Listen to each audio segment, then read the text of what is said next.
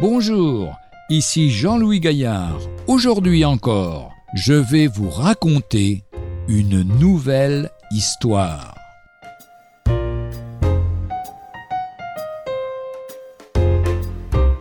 Nous avons tout pleinement en Jésus-Christ.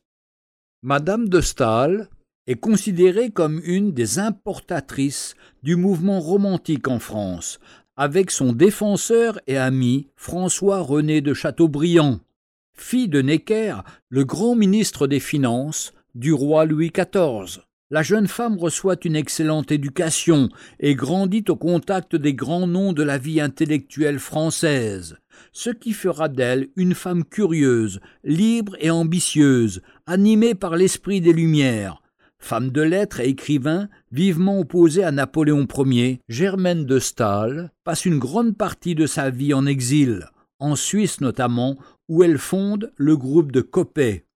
Une jeune fille de famille chrétienne habitant la campagne eut l'occasion de lire ses livres, Delphine et Corinne. À la suite de sa lecture, sa vie tranquille lui sembla insipide et vide. Elle trouva l'adresse de la romancière et lui écrivit pour lui proposer de devenir sa secrétaire. Son désir était de pouvoir suivre l'écrivain et de voyager avec elle. Un rendez-vous fut pris. À la rencontre, la jeune fille se jeta aux pieds de madame de Staël, en la suppliant de la prendre avec elle. Avec gentillesse et calme, la femme de lettres lui répondit. Vous pensez que ma vie est enviable, parce que je voyage dans l'Europe entière et que je visite les plus beaux salons. Mais rien de tout ça ne peut remplacer un vrai foyer, une vraie famille. Vous avez une vraie famille, moi je voyage parce que je n'en ai pas. Vous avez un bon père, moi je n'en ai plus. Vous avez le calme, la tranquillité, je n'en ai pas du tout. N'enviez pas mon sort, Retournez chez vous, appréciez tout votre bonheur à sa juste valeur, il est inestimable. La jeune fille repartit chez elle, et les illusions qu'elle s'était faites à la lecture de ses livres disparurent. Dieu s'était servi de l'écrivain pour lui ouvrir les yeux.